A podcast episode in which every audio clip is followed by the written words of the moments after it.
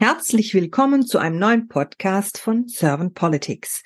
Ich spreche heute mit Professor Dr. Andreas Süska. Mein Name ist Claudia Lutschewitz. Herr Professor Süska ist Forscher, Autor und Speaker und gleichzeitig ein Professor für Produktionsmanagement.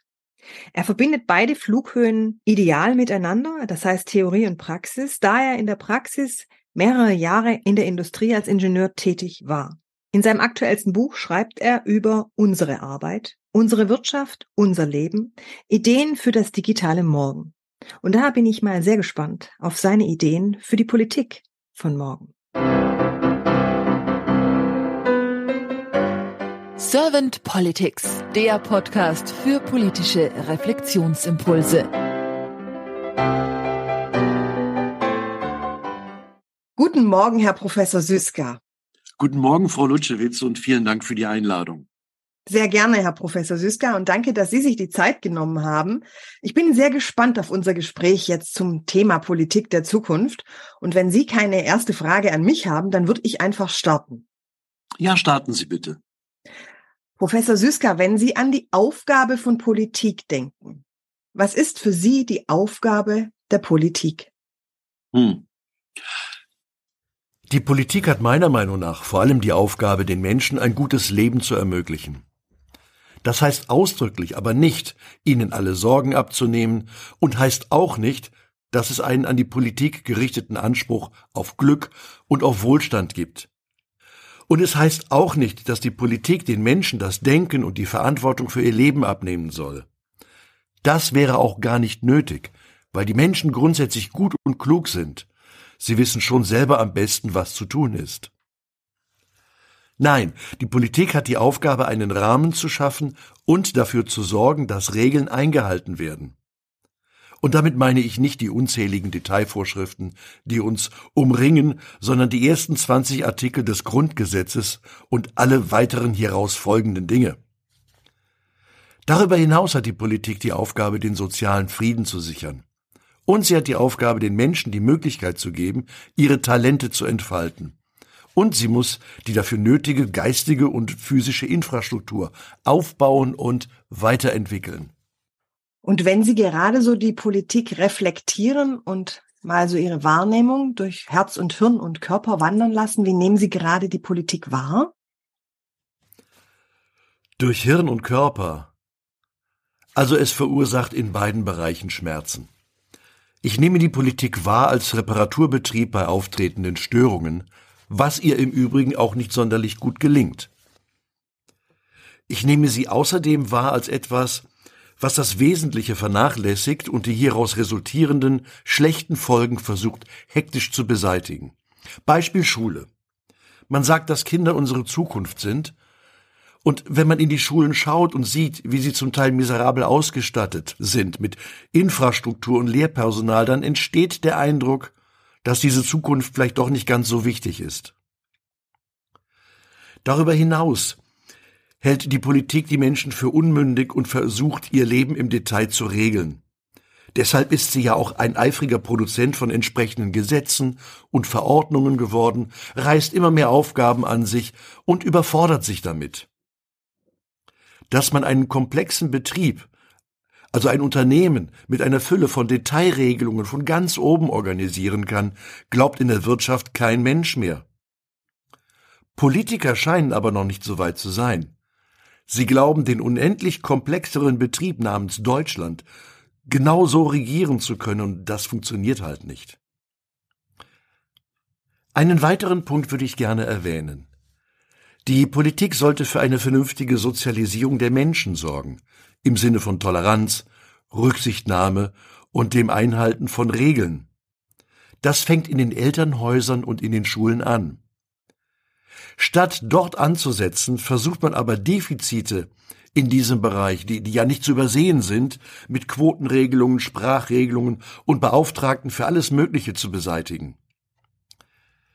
Diese nachträglichen Eingriffe in unser Verhalten brauchen wir ja nur deshalb, weil Erziehung und Sozialisierung versagt haben und auch die Politik, die eigentlich hierfür die entsprechenden Rahmenbedingungen schaffen muss, nicht funktioniert.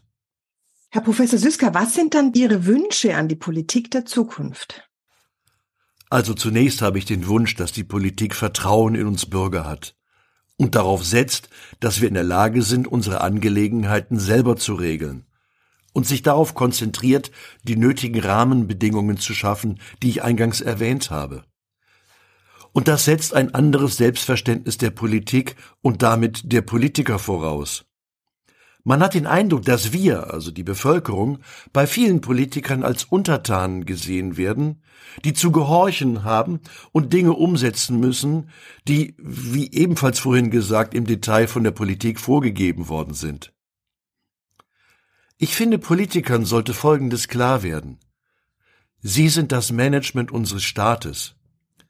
Sie sind von der Bevölkerung mit einem Zeitvertrag ausgestattet worden und haben die Aufgabe, unsere Angelegenheiten zu regeln.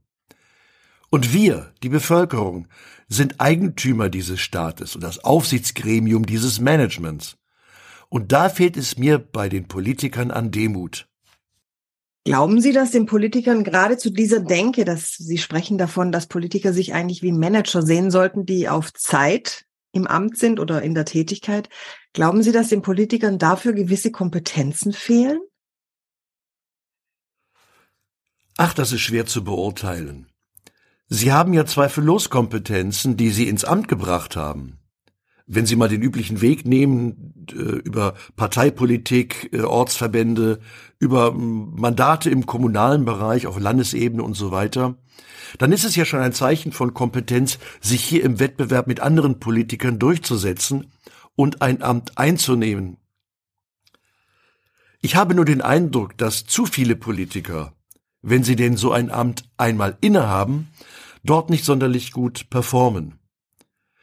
Die Kompetenzen, ein Amt zu ergattern und es auszufüllen, sind grundverschieden. Und das ist ein Problem. Beim einzelnen Politiker oder meinen Sie auch am Stab, den Sie um sich herum haben, die PolitikerInnen? Na, ich weiß schon, dass Ministerien einen großen Beamtenapparat haben, der die fachliche Zuarbeit macht. Was ich aber mit großer Sorge beobachte, ist, dass diese fachliche Zuarbeit outgesourced wird an Wirtschaftsverbände, an Unternehmensberatungen, die beispielsweise Gesetzesentwürfe dann auch in ihrem Interesse formulieren, was sehr häufig den Interessen der Bevölkerung zuwiderläuft. Und das würde ich gerne ändern. Wozu haben wir denn diesen Beamtenapparat mit fachlich mutmaßlich hochkompetenten Menschen, die dann eine Ministerin beispielsweise sehr gut unterstützen? Hier geht es darum, dass der von Ihnen erwähnte Stab seine eigentliche Aufgabe stärker und besser wahrnimmt. Ich bringe im Podcast immer sehr gerne die Frage des Kanzlers oder auch Glaskugelfrage, so nenne ich sie manchmal gerne mhm. auch. Herr Professor Süsker, wenn Sie sich mal vorstellen, Sie wären jetzt Bundeskanzler geworden und Sie hätten ein sehr kompetentes Team an Ihrer Seite und Sie könnten tatsächlich zwei bis drei Ihrer Herzensthemen oder auch Fokusthemen angehen, gleich zu Anfang. Welche wären das für Sie? Drei oder vier. Ich hätte eine ganze Menge, aber ich versuche mich mal auf die Wesentlichen zu konzentrieren. Wer meinen Hintergrund kennt, ist nicht überrascht, wenn ich Bildung und Wirtschaft in den Vordergrund stelle. Bildung ist aber etwas anderes als Wissen in die Köpfe zu stopfen. Es geht um Denkvermögen. Es geht um kritisches Umgehen mit Informationen. Es geht aber auch um die Basics von Schreiben, Lesen, Textverständnis und Logik. Es geht aber auch um Erziehung, Rücksichtnahme und gegenseitige Achtung. Ich sehe ja hier an der Hochschule und nehmen Sie mir jetzt diese Formulierung nicht übel, Produkte dieses Schulsystems, die hier ein Studium beginnen, und ich muss sagen, die Qualität wird immer schlechter. Und ich weiß nicht, wie wir als Gesellschaft die Zukunft bewältigen wollen, wenn die Köpfe dieser jungen Menschen entweder mit zu wenigen Dingen oder mit falschen Dingen gefüllt worden sind. Den anderen Punkt, den ich herausgreifen möchte, ist der des Wohlstandes. Und hier würde ich als Bundeskanzler gerne die Sichtweise ändern. Es geht nämlich um Wohlergehen, und das ist etwas völlig anderes als die Steigerung des Bruttoinlandsproduktes und des immer mehr, immer schneller, immer höher und immer weiter. In dem Zusammenhang würde ich gerne klar machen, dass ohne Industrie ein materieller Wohlstand und damit Wohlergehen nicht möglich ist. und dass Industrie nichts Schmutziges sein muss. Deshalb würde ich ein System aufbauen, wie wir diese Industrie ohne Ausstoß von Klimagasen als Kreislaufwirtschaft aufbauen können, statt Verzicht zu predigen, wie wir das an vielen Orten derzeit äh, leben müssen. Das sage ich auch im Hinblick auf Ihre Zuhörerschaft. Wir haben die Technologien, um uns eine wirklich wunderbare Zukunft aufzubauen, die mit den Ressourcen unseres Planeten vernünftig umgeht. Wir brauchen keine Verbote, wir brauchen keinen Verzicht. Wir müssen nur die technischen Möglichkeiten intelligent und konsequent umsetzen. Ich würde als Bundeskanzler außerdem dafür sorgen, dass sich der Staat mit seinem Mikromanagement und äh, seiner äh, Regulierungswut ähm, beschränkt. Ich würde auf die Leistungsfähigkeit und auf die Intelligenz der Menschen vertrauen.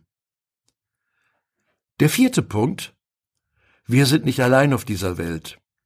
Deshalb würde ich als Bundeskanzler dafür sorgen, dass Deutschland seine Rolle in der Welt neu definiert und ein starker Partner ist für ein gemeinsames Weiterentwickeln dieses Planeten im Sinne aller seiner Bewohner.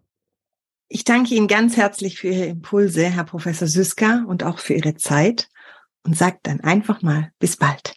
Vielen Dank auch von meiner Seite.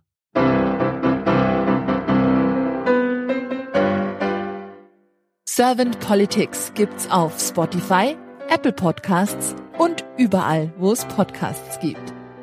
Abonniert uns gerne und hinterlasst uns eine Bewertung. Servant Politics, der Podcast für politische Reflexionsimpulse.